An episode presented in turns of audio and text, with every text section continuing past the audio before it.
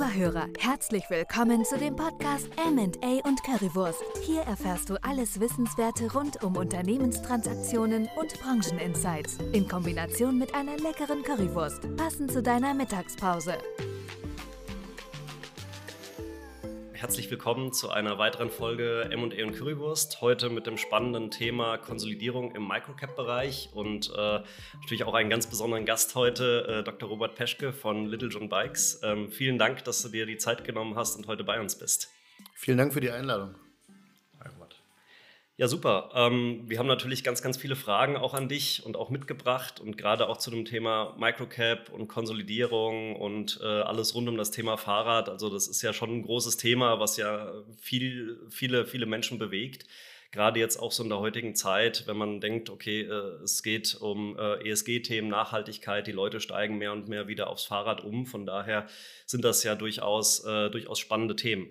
Aber ähm, lass uns doch am besten, äh, lass uns doch am besten mal ganz von vorne anfangen. Ähm, wie wird denn ein Geschäftsführer eines Fahrradladens quasi Gast in einem M&A-Podcast? Wie kommt es dazu? naja, das kommt äh, schlussendlich aus unserer Strategie. Ja, ich bin in die Unternehmung im Jahr 2017 eingestiegen. Wir haben dort ähm, ja, so einen halben Sanierungsfall gehabt und haben uns überlegt, wie kann man denn diese Unternehmung zum Schluss in der, in der Werthaltigkeit äh, so entwickeln, dass alle Gesellschafter Spaß daran haben. Ich kürze das mal ab. Und dann sind wir auf die Idee gekommen, Mensch, Wachstum ist doch keine schlechte Idee. Man muss sagen, der Gedanke, über Übernahmen zu wachsen, war auch schon ausgereift vor meinem Einstieg in die Unternehmung ausgesprochen und auch zum Teil durchgeführt, allerdings nicht in der Konsequenz, in der wir das seit 2017 machen. Es gab zum damaligen Zeitpunkt so eine kleine Marktanalyse und man hat festgestellt, Mensch, mhm. die ganzen ähm, Fahrradunternehmer in Ostdeutschland, die alle Anfang der 90er aus Perspektivlosigkeit zum Teil oder ehemalige Radsportler ihren Fahrradladen eröffnet haben, die sind ja jetzt irgendwie um die 60, 65 und die könnten vielleicht einen Nachfolger gebrauchen. Oh, das hört sich auf jeden Fall spannend an. Ähm, welche Rolle spielt denn äh, Boromin in euren Überlegungen? Ich meine, ihr seid dann ja auch irgendwann zusammengekommen und äh, ist ja auch nicht ganz unwesentlich im Endeffekt, äh, da äh, vielleicht auch einen finanzkräftigen äh, Investor irgendwie im Hintergrund zu haben, um auch die Strategie dann äh, am Ende des Tages umsetzen zu können. Ja, der ehemalige Hauptgesellschafter und, und Gründer Steffen John von Little John Bikes hatte im Jahr 2017 mit meinem Einstieg damals ganz klar ausgesprochen, ich möchte die Unternehmung werthaltig entwickeln und relativ schnell verlassen. Äh, es war sein Ziel, einfach als Privatier ähm, die Unternehmung äh, zu übergeben. Deswegen waren die Jahre 2017 bis 2021 äh, davon geprägt, Wachstum zu generieren, Werthaltigkeit zu generieren, ein paar Strukturen aufzubauen. Dann waren wir durch den angefangenen Corona-Boost im Jahr 2021 in der Lage zu sagen, so, jetzt ist der richtige Zeitpunkt. Ähm, das hat sich also aus der Strategie des ehemaligen Inhabers abgeleitet. Haben dann in einem sehr intensiven Prozess äh, mit ganz vielen Beteiligungsgesellschaften gesprochen, den üblichen Prozess durchgemacht und am Ende war uns ganz besonders wichtig, ähm, die Fahrradkultur, die ist schon etwas besonders. Ich würde sie mal als ausgesprochen locker darstellen, um nicht den Begriff äh, unprofessionell zu bemühen. Äh, der Dresscode bei uns ist eben Badelatsch und kurze Hose im Sommer. Und das war uns ganz besonders wichtig, dort jemanden zu finden, der eben kulturell ähm, zu der Unternehmung passt, zu unserer Strategie passt, mhm. zu unserer Kommunikationskultur passt. Und da waren wir sehr, sehr, sehr glücklich, dass wir eine Auswahl hatten an, ja, an, an Investoren, die, die ein großes Interesse hatten damals. Mhm und Boromir hat sich einfach, muss man sagen, menschlich durchgesetzt. Ja. Ja, ich meine, das ist auch ein Punkt, den, den wir in wahnsinnig vielen Prozessen sehen. Ähm, dass natürlich irgendwie Kaufpreis natürlich eine relevante Rolle spielt, ohne Frage. Aber das so das Zünglein an der Waage ist häufig Attention äh, und das persönliche, also Attention, persönliches Commitment auf eine Transaktion und meine, wir sagen immer der Nasenfaktor, äh, weil ja. ohne das geht es halt nicht. Ich meine, auch wenn es am Ende eine, häufig eine Partnerschaft auf Zeit ist, ähm, bedeutet das ja trotzdem irgendwie fünf Jahre Lebenszeit. Ja, und die möchtest du jetzt auch nicht irgendwie mit, mit Leuten verbringen, äh, die am Ende, äh, ja, äh, ja, die, die am Ende Probleme machen, ja, oder du am Ende keine, kein gutes Gefühl bei der Partnerschaft hast.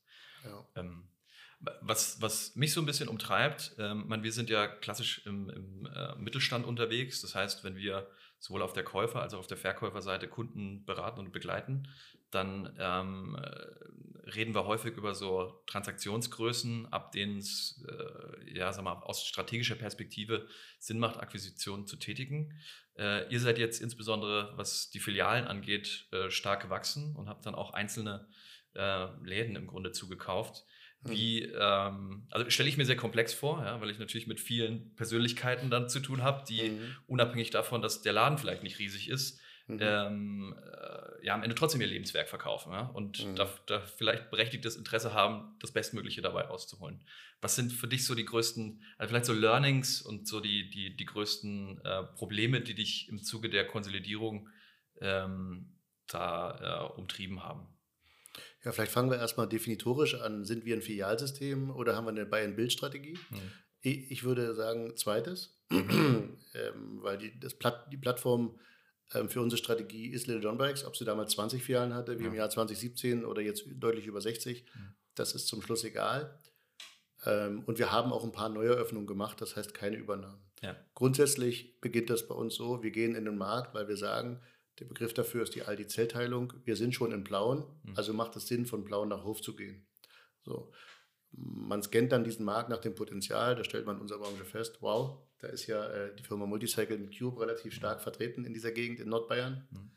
Dann schauen wir uns dort ähm, den Wettbewerb an und gehen halt, sagen wir, sehr offen in den Markt, sprechen dort die Marktteilnehmer an und sagen, ja, hallo, ich bin der Robert von den John Bikes. Ich habe auch ganz tolle Kollegen in der Expansionsabteilung, die das machen, noch besser als ich das ja, mache. Ja. Und kommen dann ins Gespräch und schauen, ob wir in so einem Zielmarkt einen Übernahmekandidaten finden. Tatsächlich ist es so, dass wir, wir haben vorhin schon mal, oder ich von einer lockeren Kultur gesprochen, mhm. dass das mir schon sehr viel begegnet ist. Ich, ich, kann ein paar Stilblüten erzählen. Also mir legte mal jemand ein Post-it hin, damit war die Due Diligence fertig und sagte, wenn ich das bekomme, bin ich weg. Ähm, ich fragte dann, wie, wie, wie, kommst du denn auf diese Zahl? Ja, das ist das, was mir in der Warenwirtschaft fehlt, was ich immer nicht mitgezählt habe. Das muss ich halt irgendwann mal ausgleichen. Ich habe tatsächlich schon erlebt, äh, 30 äh, Minuten Gespräche mit Füße auf dem Tisch. Mhm. Das war ein Kollege aus Norddeutschland, der, der einen sehr maskulinen Auftritt hatte im, im Managementgespräch. Ja, ja, ja. Ähm, von Hausverboten über Rangeleien mhm. ähm, angeschrien werden, ähm, also die ganze Klaviatur der Kommunikation, die man sich vorstellen kann, ähm, bis hin zu, zur leicht angedeuteten Tätigkeit, die, die ich jetzt mit meinen irgendwie 115 äh, Kilo auch einigermaßen aushalte. Ja, ähm, die ganze Klaviatur, die man sich vorstellen kann an ja. physischer und psychischer Kommunikation, erlebt ja. man dort. Unsere Prozesse sind, sind völlig unterschiedlich. Wir strukturieren das an sich in drei Bereiche. Mhm. Wir haben so einen Begriff, der ist nicht schön nach innen, ähm, aber wir sind hier unter uns, deswegen traue ich mir das Klar. zu sagen. Wir haben eine sogenannte Opferübernahme. Mhm. Das ist jemand, der einfach völlig, völlig hilflos jemand sucht, der irgendwie seine Ware abnimmt und ihm die Immobilie abnimmt und die mhm. Mitarbeiter, der selber relativ wenig EBTA hat, bis gar nichts, außer dass er sich vielleicht keinen Unternehmerlohn zahlt und dann sagt, ich habe doch 30.000 Euro verdient. Ja, ähm, eine sogenannte Opferübernahme führen wir so durch, dass wir meistens aus der Immobilie ausziehen, eine mhm. große Immobilie suchen, die Mitarbeiter übernehmen, die Altware äh, liquidieren in der Regel, ja. also kann man gar nicht von Übernehmen sprechen, sondern übernehmen sie zwar physisch, aber liquidieren. Und dann ähm, an einem sehr nahen Standort das Geschäft weiterführen und dort ausbauen. Dann haben wir ähm, den, den, mittleren Bereich eine Übernahme, wo wir sagen, ähm, das ist eigentlich das so das Schönste, ein gut geführter Laden, den man schön weiterführen kann, mhm. wo man nicht umziehen muss, den wir ein bisschen hübsch machen, den wir umbranden und vielleicht an der einen oder anderen Stelle durch unsere Systeme, durch unsere Größe dann doch ein bisschen professionellere Strukturen haben. Ja. Dann gibt es die dritte Variante, da sind wir ehrlicherweise nicht ganz so gut, das sind perfekt geführte Läden. Mhm. Wir haben es auch schon geschafft, perfekt geführte Läden oder sehr gut geführte Läden zu übernehmen, wo wir dann ein bisschen schlechter geworden sind. Warum? Ein selbstständiger Unternehmer vor Ort, der sein Geschäft gut kann, der ist durch ein Filialsystem nicht zu ersetzen. Mhm. Auch das kalkulieren wir ein. Das heißt, wir bewerten relativ stark eine Fortführungsprognose. Mhm. Das können wir ziemlich gut, weil wir auch selbstkritisch sind. Und ich wüsste jetzt bei einem sehr gut geführten Fahrradladen in Norddeutschland, der irgendwie 4 Millionen macht, dass ich relativ schnell wahrscheinlich bei dreieinhalb Millionen lande. Mhm. Die schaffe ich aber dann zu stabilisieren. Mhm. Und das preisen wir natürlich mit ein. Ja, okay.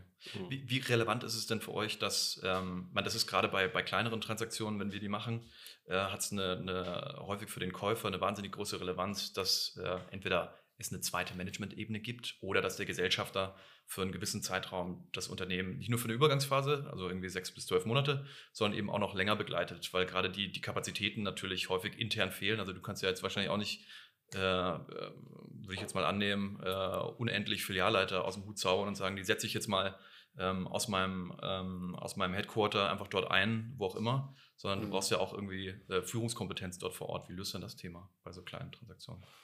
Naja, der Begriff, das Thema lösen, ist, ist wahrscheinlich ein, ein bisschen zu hart ausgedrückt. Ich würde eher von Managen sprechen. Ja, okay. Ja, Lösung hat ja sowas Endgültiges und mhm. Personalthemen sind in unserer Branche wie in vielen Branchen nie gelöst, sondern es ist ein Thema, wo man ständig dranbleiben muss.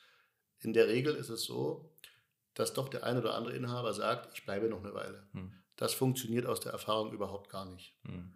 Inhabergeführte Fahrradläden sind so dominiert durch eine Einzelperson, dass die fünf bis zehn Mitarbeiter, die dort noch auf der Fläche sind, ähm, große Schwierigkeiten haben, sich umzustellen, wenn der ehemalige Inhaber strukturiert arbeiten soll. Mhm. Weil viele von denen arbeiten in einer Struktur, aber natürlich nicht in unserer.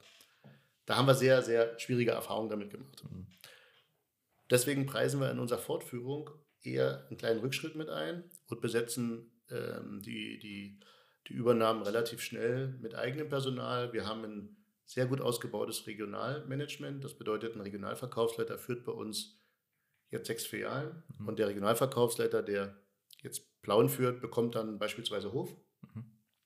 fährt dann einfach 30 Minuten weiter in Richtung, in Richtung Westen und ähm, dort stellen wir relativ schnell eine Mischung her aus Mitarbeitern aus Bestandsfilialen, die dann aushelfen. Wir haben auch zum Teil schon Spezialisten gehabt, die wirklich Onboarding gemacht haben, also mhm. Filialleiter von uns, die dann gesagt haben, Mensch, ich will mal ein bisschen mehr Spannung und dann haben die in einem Jahr eben drei, vier neue Filialen mit, mit ongeboardet und haben ihre eigene Stammfiliale verlassen. Mhm. Also wir machen eine Mischung aus Bestandspersonal, neuem Personal und in der Regel versuchen wir aus dem Bestandspersonal einen Filialleiter zu finden. Das gelingt so in 50 Prozent der Fälle. Mhm. Wir haben aber auch schon Glück gehabt und Leute uns, ich sag mal, äh, eingekauft, die bei uns richtig Karriere gemacht haben und ähm, vom Mechaniker sich zum Regionalverkaufsleiter entwickelt haben, weil sie halt unter einer neuen Führung sich ganz anders entfalten konnten. Ich würde selbstbewusst sagen, dass unsere Art der Personalführung deutlich professioneller ist, wir deutlich mehr Benefits bieten, deutlich mehr Ausbildung. Trotzdem verlieren wir den einen oder anderen Mitarbeiter, der eben in der Fahrradromantik ähm, Inhaber geführt. Ich kriege mehrmals im Jahr irgendwie 500 Euro in die Tasche gesteckt, weil, weil beim Fahrrad spielt das Thema Schwarzgeld durch durch Gebrauchträder eine wesentliche Rolle in der mhm. Bezahlung, bei vielen Unternehmungen, bei ja. uns natürlich nicht.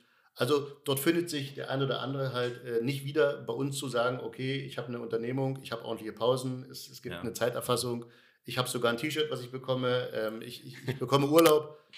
ähm, das gibt es bei uns und da gibt es eben auch manche, die damit nicht umgehen können. Besonders, muss man sagen, in unserer Branche privat, von Privatinsolvenz betroffene Menschen oder Menschen in prekären Situationen, die doch bei uns oftmals arbeiten, mhm. genießen natürlich den inhabergeführten Führungsstil, weil dort eine größere Flexibilität herrscht. Mhm. Also was ich schon erlebt habe, ist, dass ein Inhaber einfach mal 30.000 Euro ausgereicht hat, um einen Dachstuhl zu bezahlen von einem Mitarbeiter, der nicht konnte. Was ich natürlich erlebt habe, ist ähm, Autonutzung, äh, wann auch immer du möchtest. Was ich erlebt habe, ist, ähm, es gibt hier irgendwie allerlei Entnahmemöglichkeiten für dich, weil ähm, du darfst ja nicht viel verdienen müsstest ja Unterhalt bezahlen. Also da gibt es ganz obskure, muss man tatsächlich sagen, ja. Führungsmethodiken, ähm, die aber auch ihre Abnehmer finden bei Arbeitnehmern.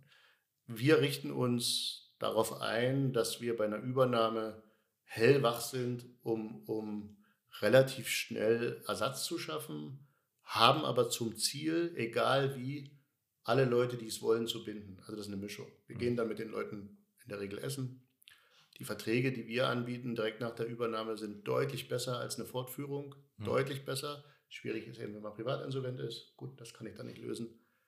Wir bieten deutlich mehr Urlaub und haben, haben extrem viele Benefits, was der ganz normale Fahrradunternehmer selber so in der Regel nicht macht. Ja, wir ja. fahren mit unseren Kollegen einmal im Jahr ähm, zum Mountainbiken, entweder nach, nach Polen ähm, ins, ins Gebirge oder, oder auch in die Toskana oder mhm. auch nach Österreich, wir haben Mitarbeiterverkaufstage, wir machen ADA-Schulungen, Ausbilder, Ausbilder und so weiter. Also wir haben eine ganze Klaviatur und wer Bock hat, soll das mit uns machen. Ja. Ja, also ich, ich finde das wahnsinnig bewundernswert, mit welchem Effort ihr dann an äh, im Grunde eine, eine, eine, kleine Übernahme rangeht. Ja? Ähm, weil das häufig, gerade die Integration von, von größeren oder die Integration kleinerer Unternehmer, Unternehmen in größere, ähm, gerade wegen der Kultur halt ein Problem darstellt. Ich meine, du hast jetzt umschrieben mit auch ganz vielen Benefits, die damit verbunden sind. So, das betrifft ja nicht nur eure Branche, sondern ganz viele Branchen, ja, in, mhm. denen, äh, in denen sowas so existiert. Und äh, so nach, nach unserer Wahrnehmung ist das ein, ist der persönliche Faktor, also Faktor Mensch, äh, einer, der häufig unterschätzt wird, äh, wenn es um die Integration wirklich geht. Ja, da habe ich zwar jetzt irgendwie wenn ich mir ein Unternehmen standalone betrachte, irgendwie eine Profitabilität und einen Umsatz und vielleicht ein Wachstum, Kundenstruktur etc. pp. Mhm. Aber so was passiert, wenn der Faktor Mensch, also der Eigentümergeführte oder der Eigentümer wegbricht, ähm, mit den Leuten, die sich sowas ja häufig aussuchen, ja, in so eine Struktur reinzugehen und sagen, da, da fühle ich mich wohl, da will ich dran arbeiten. Das wird häufig unterschätzt. Also von daher finde ich das wirklich bewundernswert, mit welchem, äh, mit welchem Effort ihr, ihr rangeht, um auch die Integration sicherzustellen. Also es gibt ja, es gibt ja seit, ich sag mal, vielleicht fünf bis zehn Jahren so in der Managementliteratur so, so einen Schrei nach Authentizität in der Führung. Das Tolle ist, äh, wenn ich mich mal mit jemandem unter vier Augen unterhalte, dass ich oft sagen kann, du möchtest ja gar nicht, dass ich authentisch bin. Mhm. Ja, so willst du gar nicht erleben. Ja. Wenn ich mal eine Kundenbeschwerde habe und meine Frau steht neben mir, dann möchte die immer, dass ich ganz wenig authentisch bin. Ja. Die wünscht sich das. Ja, so. Was aber bei uns der Fall ist, ähm, dass wir versuchen, maximal wertschätzend und authentisch zu sein. Mhm. Wir haben natürlich eine Du-Kultur und wir haben eine unheimlich große Transparenz, die wiederum natürlich auch den einen oder anderen überfordert. Mhm. Jeder in der Firma, der möchte, hat meine Handynummer. Jeder in dieser Firma kann zu mir alles sagen. Er muss nur vertragen, dass es eine Antwort gibt. Mhm. Was ich versuche, ist Menschen beizubringen, so bin ich erzogen worden, Handlung erzeugt Konsequenz. Das bedeutet, wenn jemand eine Beschwer hat oder wenn jemand eine Idee hat oder vielleicht sogar einen konstruktiven Vorschlag, ist das wirklich super. Mhm. Ähm, man muss halt an irgendeinem Punkt dann lernen, dass das Gegenüber den einordnet und wenn er dann richtig Geiles umsetzt, wenn er jetzt nicht so richtig Sinn macht, vielleicht nochmal neu einordnet. Und das, muss ich sagen, ist, ist uns ziemlich gut gelungen, dass wir das ähm, auch bei den dezentralen Führungskräften so weit hinbekommen haben, dass ich glaube, dass man mit den Jungs echt gut zusammenarbeiten kann, wenn man denn möchte. Trotzdem gibt es natürlich auch bei uns Unzufriedenheiten. Ich habe ja was ganz Überraschendes in meinem Leben gelernt. Selbstbild und Fremdbild unterscheiden sich manchmal. Ja, ich habe da ganz lange Zeit dazu gebraucht und dann hat Hoppla bei mir gemacht, das kann ja sein. Ja, ich habe mir jahrelang eingebildet, ich bin der beste Tänzer und habe nie verstanden, warum andere mir nicht tanzen wollen. dann hieß es irgendwann, du tanzt einfach hässlich. So, und ähm, das betrifft uns natürlich auch. Wir versuchen, also wir versuchen mit Transparenz, mit Offenheit, ähm, auch mit Auge zudrücken, das ist ein ganz wesentlicher Teil, woanders würde man jetzt Fehlerkultur sagen, mhm. mit Auge zudrücken zu arbeiten ähm, und, und werden eigentlich dann erst sehr spät konsequent, wenn zum Beispiel, wie jetzt geschehen, eine Mitarbeiterin einfordert, der Hund muss mit in die Arbeit kommen, weil ich habe keine ich habe keine Möglichkeit, meinen Hund unterzubringen. Und dann wird sicherlich die direkte Führungskraft anbieten und sagen, wenn es mal einmal in der Woche so sein sollte, dann finden wir da in der Werkstatt eine Lösung. Menschen in Not muss geholfen werden. Aber das ein wesentlicher Bestandteil deiner Beschäftigung, ähm, die Unterbringung deines Hundes ist, das kann man als professioneller Fahrradhändler nicht, nicht akzeptieren. Also wir versuchen mit ganz viel Augenmaß zu führen und mit ganz viel Freiheit. Wir haben auch einen sehr output-orientierten Führungsstil. Zum Schluss der Filialleiter und sein Team entscheiden über das Sortiment, entscheiden mhm. über die Personaleinsatzplanung. Ob jemand jetzt äh, zum Zahnarzt geht oder nicht, das ist, ist total Wurst. Mhm. Wichtig ist, die Ergebnisse müssen stimmen. Wenn die nicht stimmen, dann gehen wir rein und dann gibt es Hilfe und dann gibt es Unterstützung. Mhm. Aber gute Teams sind so selbst organisiert bei uns, das muss auch im dezentralen System so sein, ja. dass die die Stimmung und die Abläufe so organisieren, dass sich jeder wohlfühlt. Mhm. Ja, das klappt nicht immer und ja, die eine oder andere Filiale verrutscht und ja, dann muss der Regionalverkaufsleiter und der Vertriebsleiter rein. Hm. Es ist so, dass meine Funktion in der Organisation mehr oder weniger ist, ich bin der gute Launebär. Ja, ich bin ja aufgewachsen beim Aldi, da nennt man das Selbstinformation. Das heißt, ich fahre durch die Filialen, spreche mit, mit, den, mit den Menschen äh, aus allen Funktionen. Mhm. Was kommt denn bei dir jetzt ganz persönlich an von den Dingen, die ich mir irgendwann mal ausgedacht habe im Team mit allen anderen Führungskräften? Ja. Diese Informationen nehme ich auf und bespreche das dann sozusagen mit meinen Direct Reports und sage, okay, ähm, Finde ich jetzt nicht so schön, dass jetzt gerade hier die Werkstatt geschlossen ist, weil alle sagen, wir müssen Inspektionen machen und Kunden im Moment, die einen platten Hinterreifen haben, äh, kriegen eine Abfuhr. Ja. Ist jetzt nicht so das Verständnis, was ich eigentlich von Kundenservice habe. So ungefähr machen wir das. Ja. Also wir haben ein sehr klares Führungs- und Rollensystem, aber das Thema Auge zudrücken ist in unserer Branche halt so unfassbar groß, das habt ihr beiden noch nie erlebt. ja. Darf ich das noch ergänzen kurz? Der Zweirad-Mechatroniker ist seltener als Goldstaub in der Frankfurter Innenstadt. Oh, das ist aber. es gibt in ganz. Ostdeutschland nur noch zwei Berufsschulen.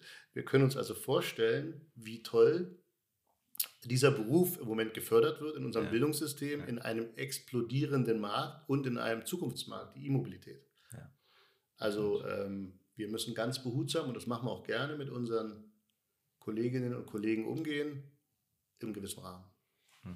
Das hört sich auf jeden Fall super an. Vielen Dank auf jeden Fall, Robert, dass du uns da nochmal Einblicke gibst. Ähm, lass uns doch nochmal kurz zu den Zahlen zurückkommen. Ähm, du hattest ja mal gerade so angedeutet, gut geführte Läden, irgendwie so 4 Millionen, dreieinhalb Millionen Umsatz. Ähm, sind das so die Größenordnungen, wo ihr normalerweise drauf schaut? Oder sagt ihr, okay, das ist eigentlich gar nicht so wichtig, weil der Standort an sich ist eigentlich attraktiver, weil ich noch in gewissen Regionen wachsen will in Deutschland? Oder ähm, wie schaut ihr dort so äh, drauf? Ja, ich bin ja promovierter Volkswirt, deswegen kann ich mit Zahlen nicht so richtig umgehen. Also ich, ich bemühe mich jetzt, die einigermaßen in der Reihe zu bekommen. Ja, ja ich habe immer gestaunt, wie gut andere so, so rechnen können im Grundstudium mit Mathematikern zusammen. Ähm, wir haben eine Netzwerkstrategie. Natürlich ist das Ziel, dass jede einzelne Filiale, Schrägstrich, jeder einzelne Standort profitabel ist. Wir haben eine ganz langfristige Strategie. Ich sage mal ein paar unschöne Dinge aus unserer Strategie. Wir wollen nicht die Schönsten sein. Wir wollen auf gar keinen Fall die Größten sein. Ja, wenn ihr mal Zeit habt, könnt ihr mal äh, Wikipedia das Peschke Theorem eintragen. Ich habe noch niemanden gefunden, der das eingetragen hat. Das Peschke Theorem sagt, ähm, ich glaube nicht daran, dass in 15 Jahren Menschen 150 Kilometer zu ihrem Fahrradhändler fahren. Was bedeutet das? Das bedeutet, wir wollen mit kleinen Einheiten nah am Kunden sein. Die sind höchstwahrscheinlich im Moment an sich nicht so stark profitabel wie eine Großfläche. Wenn du irgendwo Jetzt ist nördlich von Leipzig ein 6000 Quadratmeter Fahrradladen entstanden. Wenn du dort so eine 6000 Quadratmeter Fläche hinballerst und dort äh, eine richtige Auslastung schaffst, dann hast du einfach Economy of Scale ähm, ja, ja. deutlich, deutlich bessere Rendite-Chancen, so will ich es mal ausdrücken. Du musst da noch machen. Chancen, als wenn du jetzt äh, 6000 Quadratmeter verteilt hast auf acht Läden. Das wäre jetzt Little John Bikes. Ja. Dafür sind wir näher am Kunden. Dafür haben wir ein viel besseres Serviceangebot und wenn wir einen Laden, ich sag's mal überspitzt, profitabel haben, gehen wir lieber weiter, weil wir dann in dem nächsten Schritt Netzwerkeffekte schaffen, die wir in den nächsten Jahren durch digitale Konzepte unterstützen. Es wohnen ja nicht alle Leute in, in Dresden und nicht alle in Leipzig. Es wohnen auch Menschen in der Mitte, mhm. die sich vielleicht digital orientieren können und entscheiden können, gehe ich in die Werkstatt nach Leipzig oder Dresden oder hole ich mein Rad in Leipzig oder Dresden. Und ich glaube daran, dass E-Mobilität gerade Fahrrad-E-Mobilität sich mehr und mehr lokal abspielen wird. Ähm, ich habe zwar gehört, dass in diesem Jahr doch wieder mehr Leute den Führerschein machen als im nächsten Jahr. Aber wenn ich mir meine eigenen Mitarbeiterinnen und Mitarbeiter anschaue, spielt das Thema Kfz immer weniger eine Rolle, sondern das Thema öffentliche Verkehrsmittel, das Thema Fahrrad spielt eine Rolle. Ja. Und ich glaube daran, dass kleine Einheiten nah am Kunden miteinander vernetzt den Fahrradfahrer begleiten in seinem Fahrradfahren. Also wer bei uns ein Fahrrad kauft in Dresden, in den Urlaub fährt auf die Insel Rügen und dort ein Problem hat, der hat in Stralsund mit einer Little Filiale auf alle Fälle einen Ansprechpartner. Mhm. Genau das ist unsere Strategie. Deswegen ist zu groß für uns uninteressant. Die Tickets, die ich jetzt genannt habe, drei, drei, drei, dreieinhalb, vier Millionen, das ist schon ganz schön fett für uns. Mhm. Wir fühlen uns richtig wohl. 800 bis 1000 Quadratmeter, zwei Millionen, alles super das ist das, was unser Kunde braucht. Wir wollen nicht den Kunden attrahieren mit besonders spannenden Angeboten. Wir wollen auch nicht den Kunden attrahieren besonders sportlich und wir wollen nicht den Kunden attrahieren, der sagt, ich muss erst die ganze Welt Probe fahren, bevor ich mich entscheide, mhm. sondern wir geben eine kompetente Beratung. Das wird jeder Händler von sich behaupten. Ich kann das aber von uns behaupten, weil das das Feedback ist, was wir bekommen für Leute, die durchschnittlich vorausgebildet in den Laden kommen und die wir, wir nutzten früher immer den Begriff der Fahrradfahrenden Familie, der ist aber ein bisschen einengt.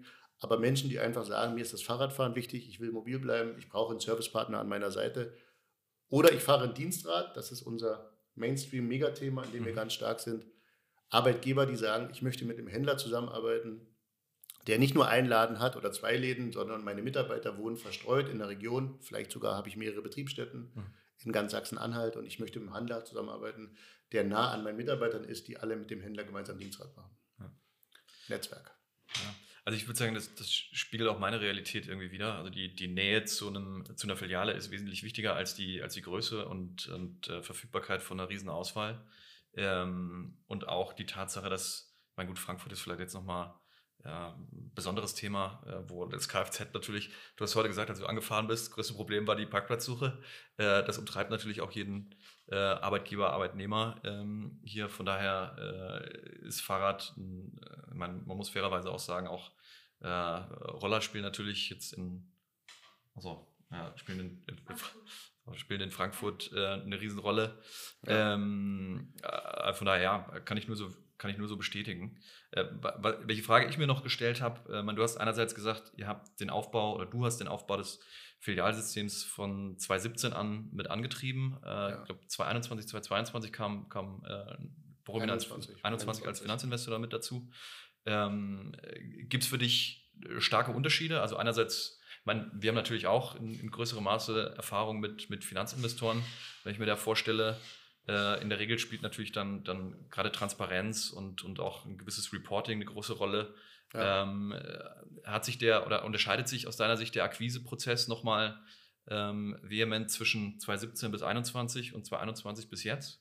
Oder lässt, ja. Der Akquiseprozess unterscheidet sich gar nicht, ja, muss man sagen. Also der war vorher so, dass wir eine Fortführung gerechnet haben und wir rechnen die gleiche. Mhm. Äh, da ist, nehme ich zumindest ein, ein, hohes Vertrauen war, weil jetzt ähm, Borrow natürlich in der Tiefe nicht aus dem Fahrrad kommt und schon gar nicht in einen Standort wie Zittau in Bezug auf einem oder Frankfurt oder auf, ja, auf, auf ja. Fahrradbusiness einschätzen ja. kann. Was richtig geil ist, ist, ähm, dass ein, ein, ein, Finanzinvestor natürlich die Transparenz der Gesamtunternehmung treibt. Mhm. Jetzt bin ich eher so ein Wettbewerbstyp, äh, der das schön findet. Ähm, äh, und auch eher ein, ein, ein, Fan von Transparenz. Da gibt es eine wahnsinnige Veränderung, die uns extrem gut tut, mhm. weil du natürlich als sächsischer Mittelständler vorher, ähm, ich möchte nicht sagen, eine maximale Intransparenz hattest, aber dort war sehr viel Management bei Belly ähm, sozusagen mhm. okay in einer ja, inhabergeführten Struktur. Wir haben in einem unserer Leitsätzen ähm, definiert, dass wir ähm, unternehmerische Entscheidungen anhand von Daten und Fakten treffen. Das war früher nicht der Fall und da hilft mhm. natürlich ein Finanzinvestor extrem, weil er selber natürlich ein hohes Interesse hat an Klar. Zahlen, Daten und Fakten und möglichst muss dann auch die Summe irgendwie passen. Ja, ja. ja also, äh, also ich finde es gut, wie du es wie beschreibst, weil man, der ein oder andere hat damit, ähm, also gerade wenn ich über Familienunternehmen spreche, sehen das als Herausforderung. Ja? Also ja. Die, diesen, äh, diesen Wechsel der, ja, vielleicht nicht nur Führungskultur, sondern auch des Reportings so mitzumachen. Ja. Ähm, aber äh, am Ende das große Ganze im Bild zu behalten und zu realisieren, was das dann für die Weiterentwicklung der Unternehmung bedeutet, ja. ähm, ist, äh, ja, man, ist sicherlich ein Vorteil und äh, aber Fakt. Ja. Vielleicht darf ich das noch kurz ergänzen. Also erstmal, ich komme von der Firma Aldi Süd, wo Transparenz insgesamt schon eine Rolle spielte. Da, da gab es noch nicht mal PEs, ja. also in Deutschland zumindest nicht. Und in einem dezentralen System ist das Thema Vertrauen in einer Organisation ähm, ja, äh, unabdingbar, mhm. weil man kann nicht permanent physisch vor Ort eine Filiale in Chemnitz führen, wenn man jetzt in Dresden sitzt. Aber auch das Thema Transparenz ist extrem notwendig, damit es zu keinen Fehlsteuerungen kommt. Und von daher ist es für uns ja eine große Veränderung. Da stecken wir auch immer noch drin. Mhm. Aber es ist genau die richtige Veränderung, wo ich sage, da ist der, der, der, der PE für uns eher ein, geiler Katalysator, der das treibt. Und ich muss mich nicht selber darum kümmern, sondern es gibt sogar Unterstützung auf Gesellschafterebene, die einfach sagen, das ist unabdingbar, ansonsten können wir nicht miteinander arbeiten. Also für mich ist es eine Entlastung persönlich. Genau, ähm, Boramin als Finanzinvestor ist ja dann bei euch mit reingekommen und äh, da hat sich ja sicherlich auch im Zuge der Due Diligence und der sogenannten Sorgfältigkeitsprüfung ja sicherlich für euch dann auch das ein oder andere verändert. Ich sag mal, die Anforderungen haben sich vielleicht ein bisschen verändert, angepasst und äh, es ist ja auch sicherlich eine Herausforderung, wenn ihr jetzt auch äh, Läden kauft, die irgendwie um die zwei Millionen Umsatz machen, da irgendwie eine transparente Datenlandschaft zu schaffen und auch vorzufinden, ist ja sicherlich ein großer, großer Spagat für euch.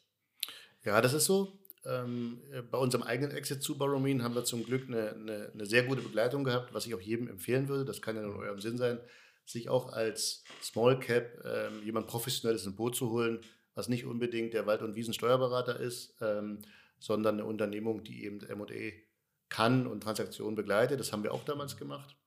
Das war sozusagen eine sehr große Hilfe, dort ähm, die Zahlen zumindest so dargestellt äh, zu bekommen, dass auch ein fremder Dritter die versteht. Ja, ja. Wie machen wir das? Ja, da muss ich sagen, wir machen das sehr hemdsärmlich. Ähm, wir machen eine, eine, Fortführungsprognose und wir schauen uns im Team, äh, Leiter Expansion, äh, Vertriebsleiter und, und ich, wir schauen uns im Team den Standort an und dann entscheiden wir in drei Minuten und mhm. machen dann eine Fortführungsprognose und sagen, okay, was trauen wir jetzt hier an dem Standort zu und fertig. Das ist also sehr, sehr wenig akademisch. Ähm, und bis jetzt ist das immer noch so weit gut gegangen, dass wir das Vertrauen haben vom Hauptgesellschafter und auch vom, vom Beirat, dass wir so weiterarbeiten. Da hat sich nichts verändert gegenüber vorher. Okay, das hört sich ja sehr, sehr gut an. Ähm, um vielleicht nochmal eine letzte Frage, um das ganze Thema hier nochmal abzurunden. Ähm, was würdest du sagen, können andere Unternehmer von euch lernen, von eurem Konzept lernen oder vielleicht auch übernehmen, wenn man das mal so auf die Unternehmerlandschaft so ein bisschen so ein bisschen überträgt. Was macht ihr anders? Weil bei euch scheint das Konzept ja doch sehr, sehr gut anzukommen, auch bei den Mitarbeitern gut anzukommen und äh, auch bei einigen Unternehmern ja sehr, sehr gut anzukommen. Ich habe eine gewisse Allergie dagegen, äh, wenn mir jemand anderes erzählt, wie ich mein Geschäft machen soll, weil ich aus meiner eigenen Beratertätigkeit weiß, das macht immer Sinn, so ein bisschen in die Wertschöpfungskette reinzuschauen und auch in das Businessmodell. Deswegen fällt mir das schwer, die Frage zu beantworten. Ähm, ich hatte gestern ein längeres Telefonat mit einem, mit einem Drucker, der Drucker des Jahres geworden ist in Deutschland, also auch eine, eine bekannte Druckerei, ähm, der mich gelöchert hat zu dem Thema ME und ich, ich, konnte das sagen, was ich jetzt auch antworten möchte auf die Frage, versuch dir erstmal eine eigene Strategie zurechtzulegen. Wie willst du wachsen? Was sind die, was sind die Treiber an deiner Organisation? Und dann such nach geeigneten Kandidaten, die auf deine Treiber einzahlen. Das ist jetzt für euch beide relativ trivial. Das ist aber für einen mittelständischen Unternehmer, der ich sag mal, sehr operativ arbeitet, wenig, mit wenig Strategie ähm, seine Unternehmung aufbaut, ist das für mich der erste Schritt, zu verstehen, was kann ich besonders gut, was möchte mhm. ich in Zukunft ausbauen, in welche Märkte möchte ich gehen, wie möchte ich mein Wachstum organisieren. Ähm, und wenn man das für sich selber einmal niedergeschrieben hat und verstanden hat, dann die geeigneten Kandidaten suchen. Und dann kommt das Thema Cultural Fit. Und das ist natürlich in jeder Branche ähm, die, die, die so organisiert ist wie unser atomisierter Markt, ist das immer eine große Herausforderung. Und da bleibt halt nur all die Zellteilung, eine bestehende Organisation versuchen so nah an die neue heranzuführen, dass man die Mitarbeiter in jegliche Richtung diffundieren kann, einarbeiten kann und gewappnet sein, dass man vielleicht doch, auch wenn man das nicht möchte, den einen oder anderen verliert. Super. Ja, ganz herzlichen Dank, lieber Robert, dass du heute Gast bei uns warst in unserem Podcast. Hat auf jeden Fall sehr, sehr viel Spaß gemacht, mit dir über die Themen zu diskutieren. Und ähm, ja, schaltet gerne wieder ein bei unserer nächsten Folge und ähm, bis bald bei ME und Currywurst. Vielen Dank für die Einladung. Schade, dass es keine Currywurst darf, aber ich darf ja eh nicht. Ich muss ja immer abnehmen. ja.